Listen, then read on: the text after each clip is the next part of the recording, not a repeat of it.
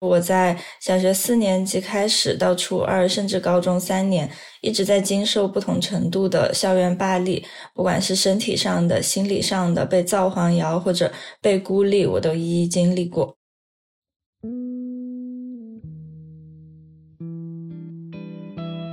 你好，欢迎收听故事 FM，我是艾哲，一个收集故事的人。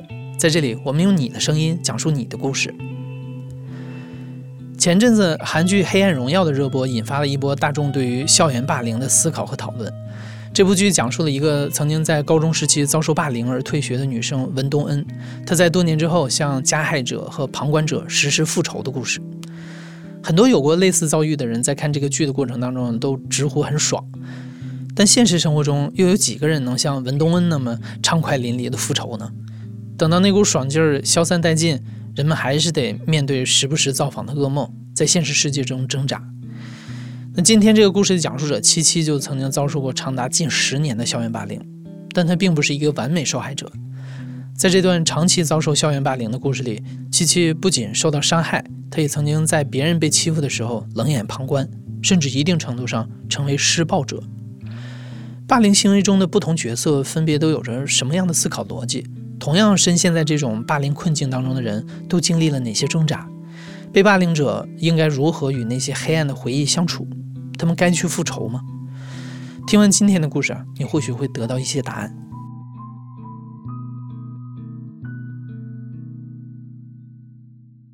我叫七七，二十六岁，我现在是英国社会学博士在读。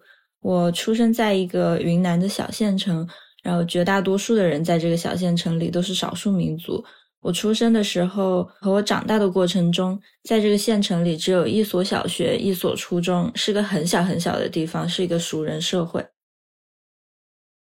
我记得四年级的时候，因为那个时候呃我已经开始臭美了，然后开始会穿裙子，然后会打扮自己。学期结束，每一年我们都有一个大扫除。然后呢，每个人就会挑一些打扫的工作去做。有的人呢就会去拿一些抹布，然后水桶，然后去擦整个教室之类的。然后我当时就被分到了擦教室之外的这个墙面。然后在我擦的过程中呢，我就遇到了老师走过来，他就说，就是我们现在要开一个班会。然后我就跟着他走进了。班里，然后呢，我也不知道怎么回事，他就挑中了我，就是他可能想要在学期结束的时候，就是给大家一个警醒，说你们不要太跳，不要太飘之类的。他就开始点名说，我看到有人在打扫卫生的时候不认真，而且我最讨厌你这种娇滴滴的女生了。他可能想说我不爱打扫卫生，或者说我不我不乐意去做一个勤奋的人。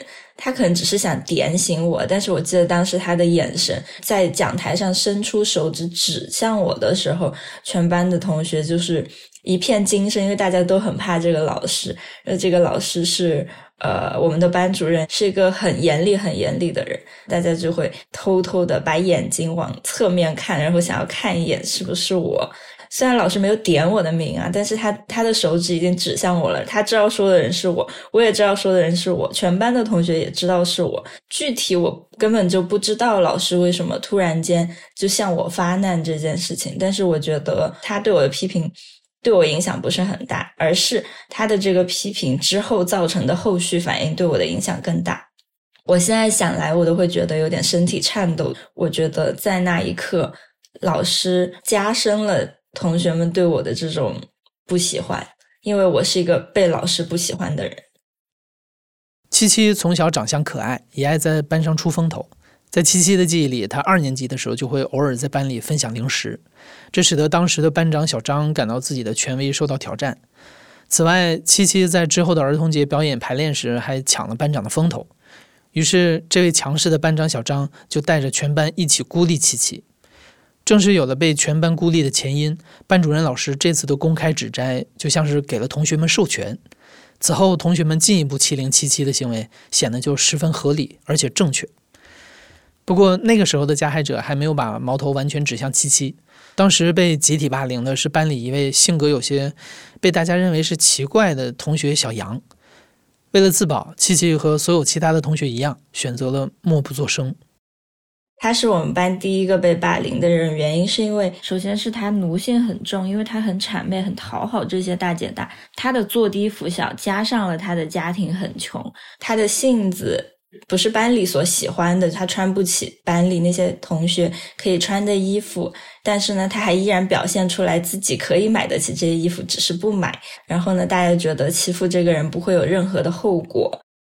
我记得有班里的同学就会去他的课桌前，那个时候应该是班里有一个大姐大，有一个大哥，然后跟他说：“今天下午放学你留下。”然后呢，小杨就是他也不敢走，他就留下来了。那大家就会要么就是扇他耳光，要么就是踢他。我记得一开始就仅仅是把他。呃，放学的时候留在小巷子里，我让他背靠着墙站在那个小巷子的尽头。大家吧，就是会排着队，然后上去给他一耳光。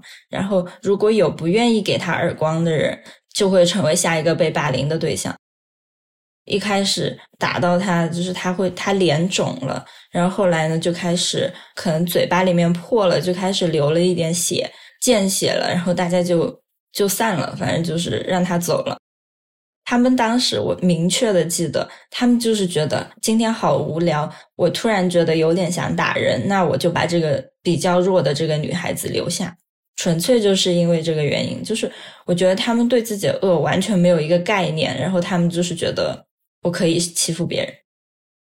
他去找了学校老师，就是告状了，然后因为这件事情，他被打得更重了，第二次、第三次，一直一直持续到后来。然后还有一次，我记得是在放学后的教室里，他嗯被这个大哥拿校服盖住了头，然后大家就冲上去一顿乱打，嘴巴里面流血了。然后还流了鼻血，然后呢，他去找老师了之后，并没有任何人受因此受到处分，而且又因为他是一个家里很穷、很贫困的一个人，学校老师估计也觉得没有必要为了他，就是让整个学校呃乌烟瘴气的，然后大家都受到处分。找老师这件事情给我了一个警醒，就是我被霸凌的时候，我不能去找老师。首先，老师是讨厌我的，他不会帮我。然后，其次就是你如果告诉了老师，你一定会被打得更惨。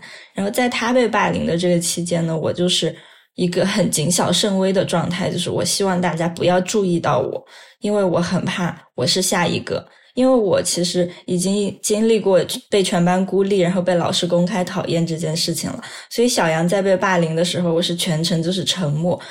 我现在也很后悔，我当时为什么没有帮助他？因为在很小的二年级的时候，我们甚至还是朋友过一段时间。七七说，遭到霸凌之后，小杨的鼻腔出了问题，经常流鼻血，这大概率就是长期暴力行为在小杨身上切切实实留下的毛病。七七一直以为沉默就可以保身，但那之后，他在班里的一次旅行分享，让自己接下了被霸凌的接力棒。那个时候怎么说？我长得更好看了，然后我在学校里更出色了。那个时候恰好我们家就是带我去。全国旅游了一圈回来，那我就带了一些照片在班里给大家看，说我去了这些地方。我觉得这也是一个契机，让大家对我的那种讨厌上升到了一个更高的一个层次。所以呢，他们把对小杨的这个关注转到了我身上。我觉得小杨应该慢慢好了起来，不管是身体也好，还是他自己的状态也好，他甚至后来也有参与到对我的霸凌当中。还记得二年级的时候，七七在班长小张带领下被全班孤立的事儿吗？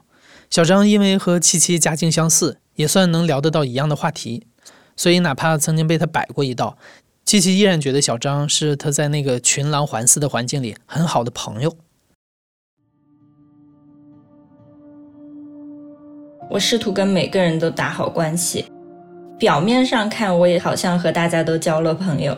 直到有一天上课的时候，呃，我的好朋友递来了一个纸条，然后我还很开心，然后我打开，然后纸条里就说某某某，你为什么那么骚？你你你就不能正常一点嘛之类的这种话。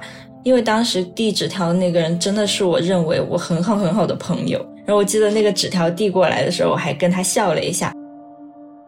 还不会写那个骚字，然后他是用一个拼音来写的。就是我我记得这个事情记得非常清楚，那张纸张的那种，就是我们平时写作文的那种纸，然后撕下来的一个角落，然后写的这句话。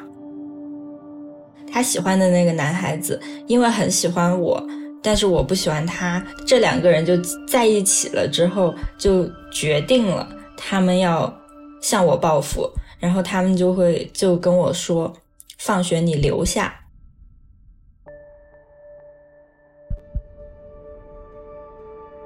就到了这个就是学校附近的小巷子，我记得当时学校附近就是一半是农田，一半是那些呃居民自建的民房，然后还有一些就是建筑的那种仓库。学校附近大概走个两三分钟就会走进这个小巷子，因为它是两条路的中间，那它其实还是有一个比较宽阔的场地的。这个小巷子它是那种石子地，地上的那些石头就是那些建筑留下来的那些石子。我甚至还记得摔到那个地上，立刻就会出现擦伤。我就被留在这个小巷子里，就像小羊一样，但他们要我背靠着这个墙站在那里。我记得乌压压的人可能有二十多个，就是来自于呃我们那个年级，或者说其他年级、不同班级，男的女的都有。然后呢，就把我困在了那里。他们就。挑中了小李，我觉得小李很惨的一点是，我他可能只是来围观，但是大家就挑中了小李，说你们两个对打，如果你们俩不真打，就我们二十多个人来打小李。他不是被留下的，他是被迫留下的，就是他必须要成为这个小团体的一份子，否则他就会被欺负。他也是这个态度。他在我的记忆里就是一个有一点点疯疯癫癫，就是是可爱的那种疯疯癫，不是说精神上有问题的那种疯疯癫癫，是一个很活泼、很热情的女孩子。可能大家当时对她的霸凌也是因为她有点傻，然后大家就觉得欺负这个人不会有什么后果。那。我跟小李，我们俩面对面站在一起。我不记得是我跟他说，还是他跟我说，反正我们达成了共识，我们就说我们一定要真打。我记得我当时说的话可能是：那我们这次就真打，你不要你不要生气。然后他也说我不会手下留情，但是你也不要生气。我们互相帮助彼此的办法就是真打。我记得他有抓我的手臂，然后踢我的膝盖，我也。第一次感受到了我自己的身体能造成多大的损害，我第一次知道了我的一个拳头下去打到的别人是什么感觉，然后别人反弹回来的这个力是什么感觉，然后我的脚踢出去踢到了他的膝盖，他他是什么感觉，我是什么感觉？我不记得他们的表情了，因为我们两个真的很投入的在真实的对打。但是我记得在打开始之前，我们的那个呃班长小张，他其实还是很恐惧的。我记得他有一个很恐惧的眼神看了一下，他他自己也不确定这件事情要真实的发生了吗？他呃开始了这件事情，但是他没有想到这个事情的场面会这么大。打完了，其实也没打多久，我记得可能也就五分钟，在我的印象里，他们就觉得。好像也没什么意思，我觉得他们那种高高在上的那种审视，就觉得哎，女孩子打架没什么意思。经过了一个中年的大叔，他从学校那边，然后恰好经过了巷子，然后发现所有人都围成了一个圈。虽然他没有看到我在中间，也没有看到小李在中间，但是他吼了一句：“你们在干什么？”然后大家就突然做鸟兽鸟兽散，就突然间就。停止了，然后就大家都跑到了不同的角落，或者说不同的路线，然后大家就回家了。那个时候，我和小李，我们俩就是两个伤兵，就他的膝盖也很痛，然后我的手臂也很痛。我记得那个时候，就是他也有淤青，我也有淤青，然后走路一瘸一拐的，然后我们就往家的方向走了。前段时间我在 QQ 空间看，然后我看到他的名字，点进去，我发现他也和我一样，就是一直在这个被校园霸凌的这种过去的这种纠缠中一直出不来。但是小学毕业了之后，我们就没有再再有任何的联系，好像他刻意避着我，我也刻意避着他。看到他 QQ 空间里说到以前被霸凌的事情的时候，我还很想就是。去找他，然后把他跟他说这件事情，甚至我很想跟他道歉。我不知道他会不会觉得我也是霸凌他的其中一员，然后我也不确定他是不是霸凌我的其中一员。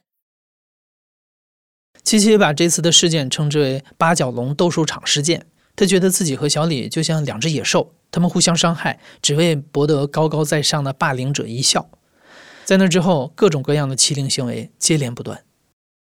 小学的时候，有个喜欢我的男孩子，他会教唆一年级的小男生过来抓我的臀部。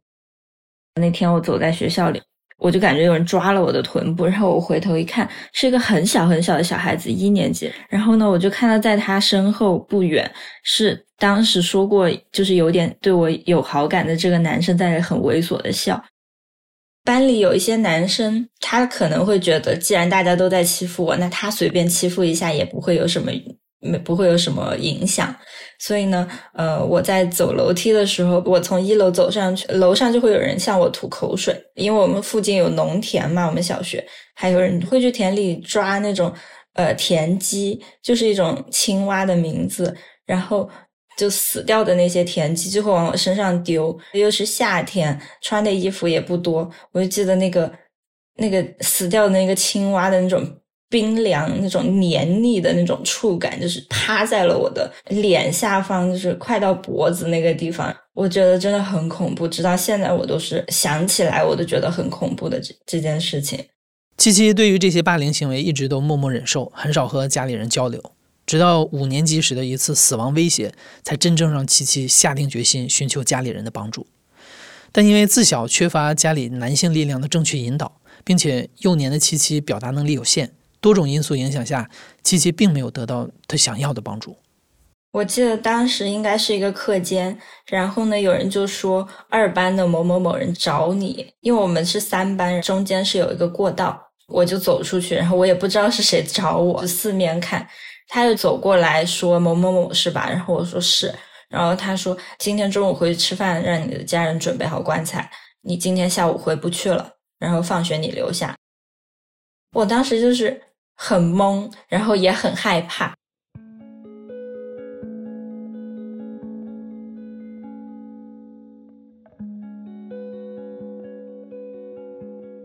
我记得我可能一整天都没有什么心思上学，然后我真的很恐惧，因为“棺材”这个词本来在我们的生活里就不会经常遇到。然后呢，我又是一个特别喜欢联想的人，我就已经想到了到时候，呃。我妈妈来学校里，然后她看到了倒在地上的我，就是我脑海里已经出现了我被打死了这件事情，也是因为小杨被欺负的那那个事情，然后他流流鼻血，我记得我还送他去过医院。我真的觉得我也会这样子，我也会流很多很多的血，然后我也会死在这个地方。当时呢，我就觉得孤立无援，没有人帮得了我，我可能就只有去赴约，然后死掉。我在小学时候遭受的这些来自于其他班的这些同学的霸凌，都是我不认识他们，他们认识我，他们就是听说了我是这么一个人，然后呢，他们就看不惯我，然后过来要要欺负我。他可能只是吓了吓我，因为放学我留下来，他他他没有留下来。然后这件事情发生之后呢，我是真的回家跟我家里人说了这件事情。我说我已经很长的时间一直在被班里的同学还有其他的同学所欺负。外婆呢就跟我说，就是你不要去招惹他们。我妈呢就会跟我说，就是小小孩子小打小闹不是什么重要的事情。我觉得他应该也是害怕吧，或者说他不想闹事。所以呢，就是呃，我的家庭都没有帮到我。从小到大，我的记忆里就是。我妈妈、我外婆和我，我们三个女人一起生活的故事。我父亲在其他的城市工作，然后偶尔才回来。呃，我外公他是一个医生，他就是一心热爱自己的事业，直到他现在八十多岁了，他依然还在医院里工作。他就是一个热爱工作超过家庭的男人。可能也是这样的原生家庭，就是没有一个男性的支撑，导致了我的。妈妈和我的外婆都是那种大事化小、小事化了，或者能不当出头鸟就不当出头鸟的一个家庭氛围。就虽然我们都很努力的想要在这个社会里立足，但是因为身为女性，就是有这些无形的压力。完全就是男性的这种支持也好，男性的这种正向的影响，或者说一个复习榜样的建立也好，我觉得他们是没有做够的。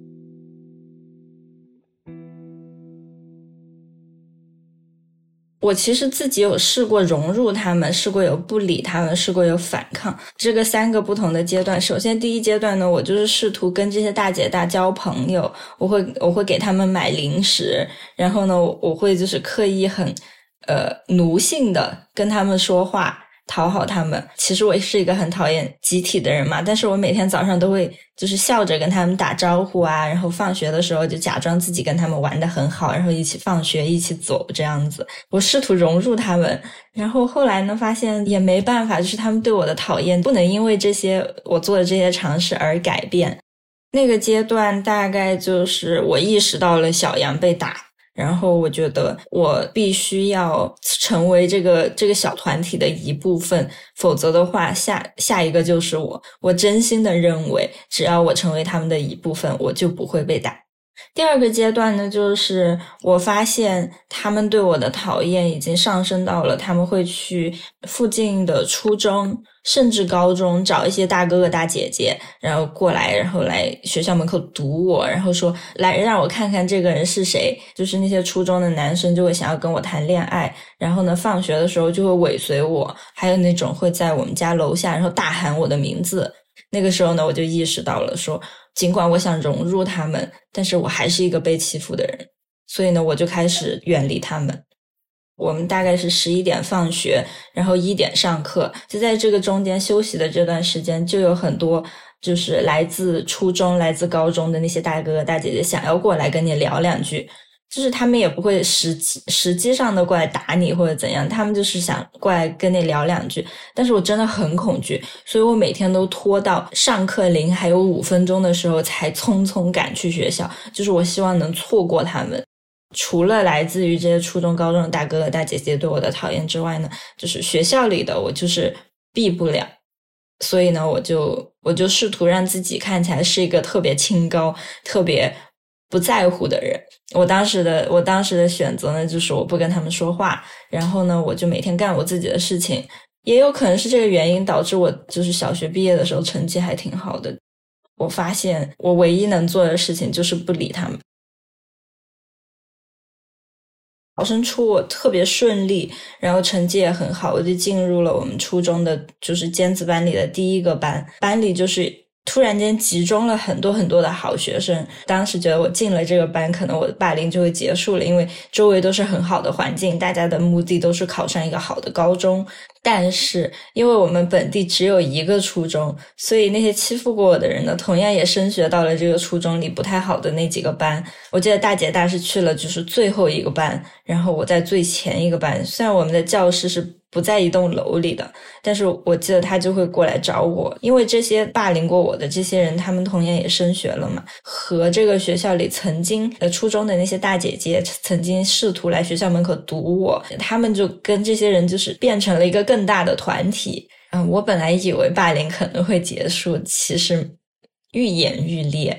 这些大姐姐会来班里门口来看看我到底是个什么样的人，放学的时候让你别走。在回家的路上堵你，然后呃讥讽你，或者说就是骂你几句，然后说你很骚。骚在现代中文语境下是一个非常严厉的指控，带着浓重的情色意涵和厌女色彩。但是这种指控却跟随了七七将近十年。从小学到高中，从可爱的小女孩到开始学着打扮自己的少女，同学们甚至部分老师对七七的评价都始终离不开“骚”这个字。长得漂亮又不合群，对于霸凌者来说，这几乎是最完美的造黄谣的素材。你知道大家已经给我取了一个绰号叫“骚鸡”了吗？经常就会有其他班的同学就也这样叫我，然后还有说我是捡垃圾的，还有一些人会把我称为。恶毒的老女人之类的。学校附近有个收废品的流浪汉，他们就会说某某某是这个流浪汉的梦中情人，或者是他的女神之类的。就是有人会去教唆他，让然后让他在我放学回家的路上露露下体。但是我只是听说学校的人试图这么做，我没有真正的遇到过他对我有恶意的行为。平时读书的时候呢，就会有人送礼物给我，然后呢，我不想要这个礼物，我就把它丢到了垃圾桶，会有人把它从垃圾桶里翻出来放到我的包里，就是我多少次把它丢到垃圾桶里，就会有多少次这个东西重新的出现在我的包里。小学被造的黄谣就是这样子，初中被造的黄谣呢，大概就是经常会被很多男生围堵，然后把他们喜欢我的那个兄弟往我身上推。班主任看到，班主任就觉得你怎么那么不检点？你怎么是一个那么骚的人？还有班主任会打我，因为她是一个就是有一点点胖胖的女生，她的一个拳头捶到我的背上是很痛很痛的，但是她真的一点劲都没有收。我跟她说，老师是他们把这个男生推到我身上的，然后她就说，那你不去不就没没事了吗？然后我说我只是经过，然后老师就很生气的指着我，就指着教室说，就是回去。然后在我往教室走的时候，他就往我背上捶了两个大锤。高中的那种被造黄谣，那我觉得对我来说就是小菜一碟了。我在小学我就已经见过了，或者在初中我就已经见过了。班里的女生就是背后说我其实是个很骚的人，我其实是个很贱的人。然后呢，班里的。讨厌我的男生呢，就会在 QQ 空间写小作文，说某某某，你真是一个恶毒的老女人。然后又又说，呃，我喜欢某个老师，某个老师其实根本就不喜欢我之类的。班里的很多同学就会在下面就是评论，然后说，对对对，他每天都清高个什么劲。或许是在成长过程中男性的长期缺位，或许是把女性和柔弱简单画上了等号。在接连对老师和家庭幻灭之后。琪琪把保护自己的希望寄托在了一位男性的身上。那个时候，因为初中了，我开始意识到了我长得好看，我很可爱这件事情会被一些男生喜欢。然后这些男生呢，如果他在这个学校里很有势力的话，他可以帮助我。所以呢，那个时候我就认了一个哥哥，在初中的时候，他就是现在在学校里还算比较有势力的人。在他的保护下，我过了一段还不错的生活，但是这个可能也只持续了一个多月，我没有被这些女孩子骚扰。因为初一刚进去，大家就会讨论说哪个班哪个班有比较风云的学长，说成绩很好，长得很帅之类的。还有一个聊天大家会聊到的呢，就是呃势力很大的人。初中的时候，我们经常谈到势力这个词，大概就是说他在打架的时候能叫到多少人过来。当时我记得，其实他是一个个子很小的男生，很瘦弱，也很小很矮。但是据说可能是因为他们家就是一个混社会的，要么就是他有一个哥哥是混社会的，所以大家对他有一点点害怕。然后他打架的时候呢，又是一个很猛的人，几乎感觉是不怕死。如果你欺负我，我就会欺负死你。其实少数民族地区个子小，并不代表他的战斗力低，他其实是一个很能打的人。然后当时呢，我就认为这个男生是能够帮助我的。认识的渠道呢，大概也就是因为我也是一个很风云的人，在在小学大家就知道说有有这么一个人。升到初中了之后呢，大家就会过来看一看这个人到底长什么样子。当时就是他们班有人过来看了看我，然后呢。我就给他们传达了这个消息，我说我想认一个大哥，他愿不愿意当我的大哥？小朋友嘛，其实我们根本就没有想到要不要有什么仪式之类的，有点像这种过家家似的，就跟他说了一声，然后他也点头了，然后他就成为了我的大哥，然后他在学校里就会罩着我。其实他也没有为我做了什么事情，只要我把我的哥哥是是他这个名头抬出来，大家就不会过来真的欺负我。但这件事情没有持续很久，因为据说他被学校里另另外一个大哥大打了，可能没打赢吧，还是怎样，反正他的势力就不如以前大了。然后其他的这些高年级的姐姐们又回头找上了我。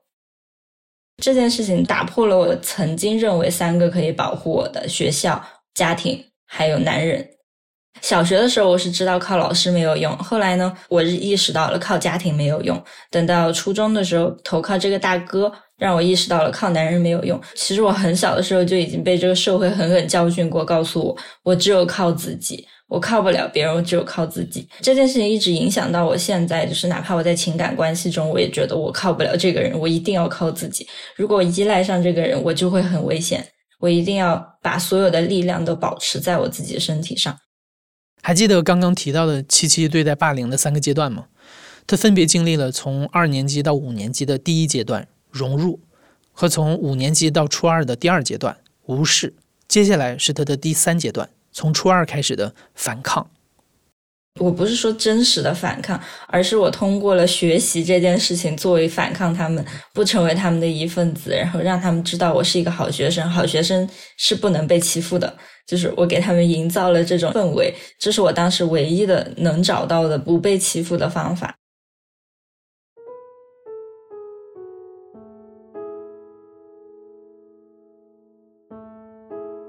那个时候，我们家到学校的路上经过一个水利局，我们班里的一个成绩特别特别好的女生，他们家住在那个水利局里，我就开始每天都缠着她，就是每天跟她一起学习，跟她一起来学校。很温柔，说话很慢，他的那种温柔化解了我那种对外界的强烈的反抗。我没有问过他，我觉得他一定是知道的，他一定是知道大家是怎么传我的，我是一个多么坏的人，我是一个多么呃骚的人，然后我是一个多么爱乱搞的人，他都没有问过我这些事情，他就是很轻易的接纳了我。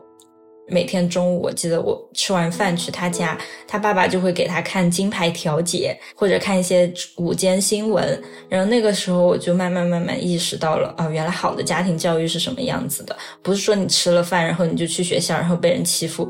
原来还有一个家庭是这么的温暖，这么的积极向上。我在他们家就是受到了这个叔叔和阿姨还有他。我我很感激他们，然后受到了他们很好的照顾。从那之后，我觉得我可以成为一个很好的人，我可以成为一个学习很好的人。我一定要考出这个地方。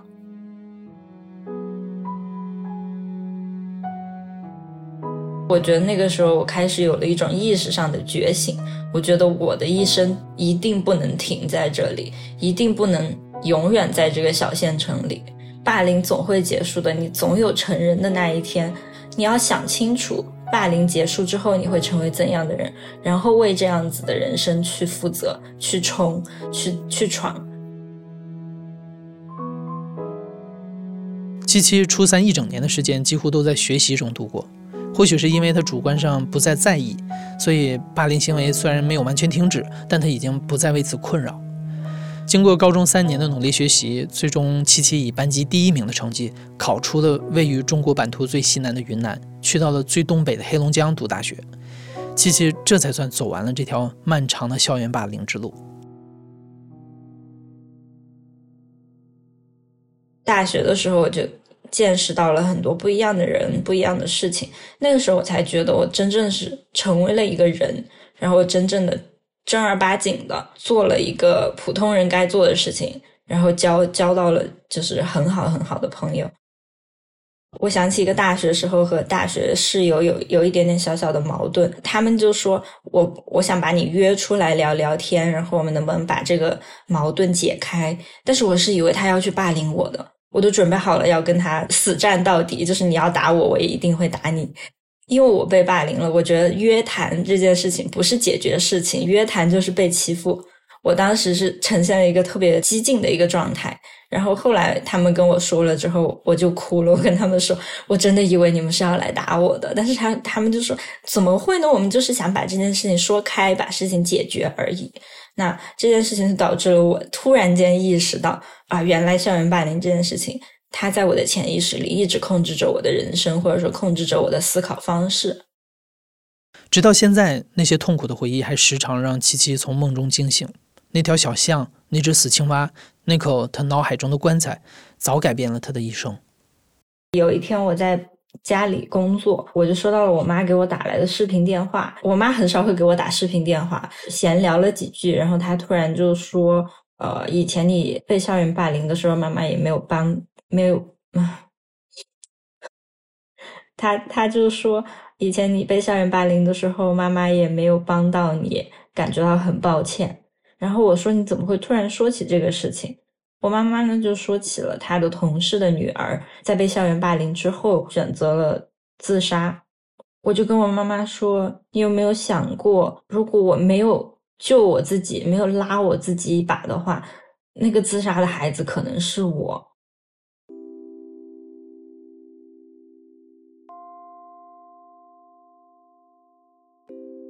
我妈妈就哭了，然后我也哭了，我们就几乎是在网络上抱头痛哭的那种状态。就是我外婆也在旁边听，我外婆就说了一句：“你当时怎么不说？” 然后我就我就突然间就是一边哭一边很激烈的跟他们说：“我说了多少次？我每一次在不断重复的说我在学校里被人欺负，你们怎么就是不帮我？”首先，我也没有怪他们的意思。我觉得他们作为外婆、作为妈妈，已经做到了最好，就是他们能做到的最好。但是，我觉得可能受制于我当时是个小学生，我是一个小孩，我表达不清楚我到底受到了多么严重的损害。那你不能要求一个小孩子，你要他表达到什么程度，像一个成年人这样子，明明白白、清清楚楚告诉你我受到的霸凌从哪里到哪里，不可能。你。就是应该知道小孩子被欺负了，你应该做点什么，而不是去责怪这个小孩，或者说就是视而不见，或者觉得就是小孩的小打小闹。对话的时候，反正我跟我妈都哭成了一团，我外婆呢就就是突然间爆发出了以前从来没有过的勇气，说我现在要立刻去找这个小孩的家长。我说现在都已经过了多少年了？我现在在读博士，然后这个人他都已经有两个小孩了，去找他们有什么用？可能他觉得也有一点愧疚吧，所以他突然爆发了这个勇气，说我我就是拼着我一个老死老死的身体，我也要去给你讨这个公道。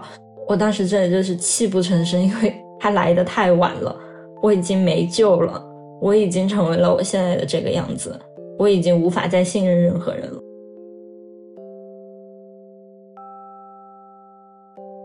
七七现在已经长大成人了，尽管艰辛万分，他也算是逐步在走出阴霾。但那些老师们、那些大姐大、大哥大们，以及那些旁观者们，他们都还风光如初吗？现在他们都过得怎么样了呢？如果我说不恨，但是我现在讲起这些故事的时候，我其实还是会气得发抖。我现在在离这个霸凌现场千里之外，然后十多年之后了，我还依然在做噩梦。我觉得这些霸凌经历就是会阴魂不散的跟着我，可能会跟一辈子。你要说我恨吧，也就是默默的在心里恨，就是我不会也不能让他们付出代价。我现在在过的这个生活，我。太珍惜他了，我不想让他沾有一点点的污点。很多当时霸凌过我的人，其实已经成家了，有小孩了。我希望让他的小孩知道他是这样的人嘛？有考上公务员的，我希望他的单位知道他是这样子的人嘛？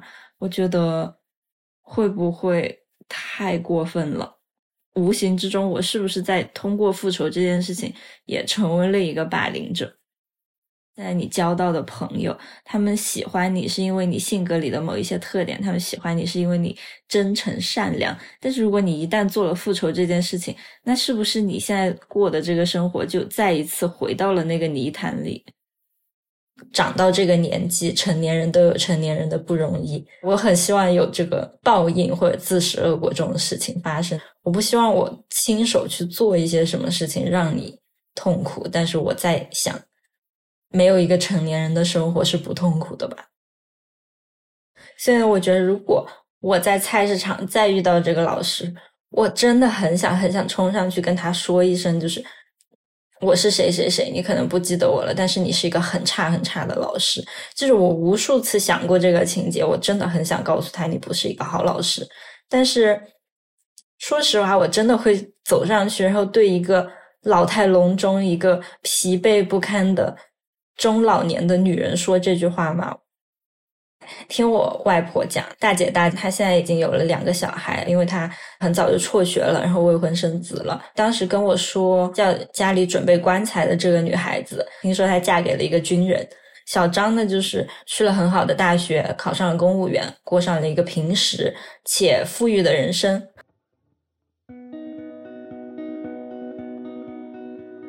我觉得。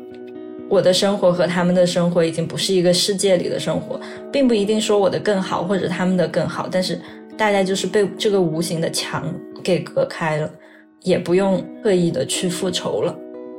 他们在他们自己的平庸的或者温暖的幸福的生活里也在挣扎着，然后我在我自己更大的世界里冒险，我也在挣扎着。虽然我很想复仇，但这个复仇是没有必要的复仇，就是他们已经自食恶果了，我也自食恶果了。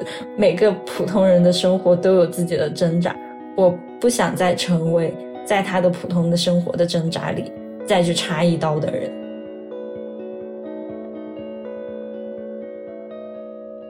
目前国内还没有十分确凿、十分全面的数据显示有多少人经历过或正在经历校园霸凌。但华中师范大学2021年的一份对中国六个省份各地中小学的抽样调查报告显示，校园霸凌的发生率为百分之三十二点四。在各类严重校园霸凌案件中，留守儿童、欠发达地区、低教师素质等关键词往往构成共因。但很遗憾，校园霸凌好像并不是一个新鲜的话题了。它甚至算不上一个能被媒体持续报道、被大众广泛关注、被平台高优推荐的话题。时至今日，还有千千万万个七七在深夜的噩梦中惊醒，而他们本不该经历这些。故事 FM 一直在持续的倾听并且制作校园霸凌的故事，希望能引起更多人对这个话题的持续思考和讨论。我们希望未来有越来越多的孩子能把校园视为提供庇护的天堂，而非制造痛苦的炼狱。说回本期故事的讲述者。七七在本科毕业之后前往英国攻读硕士、博士，如今他正投入到有关留守儿童、原生家庭和校园霸凌的研究，试图探索出一条路径，在政策、公益等环节的辅助之下，让更多和他有类似遭遇的孩子也能走上寻常孩子的人生轨迹。不过，目前七七的研究还在保密期，他无法和我们详细分享研究的案例和结论。我们期待他的研究发布之后，再和七七好好聊一聊。您现在正在收听的是《亲历者自述》的声音节目《故事 FM》，我是主白哲。本期节目由金松制作，编辑刘豆，声音设计桑泉。感谢你的收听，咱们下期再见。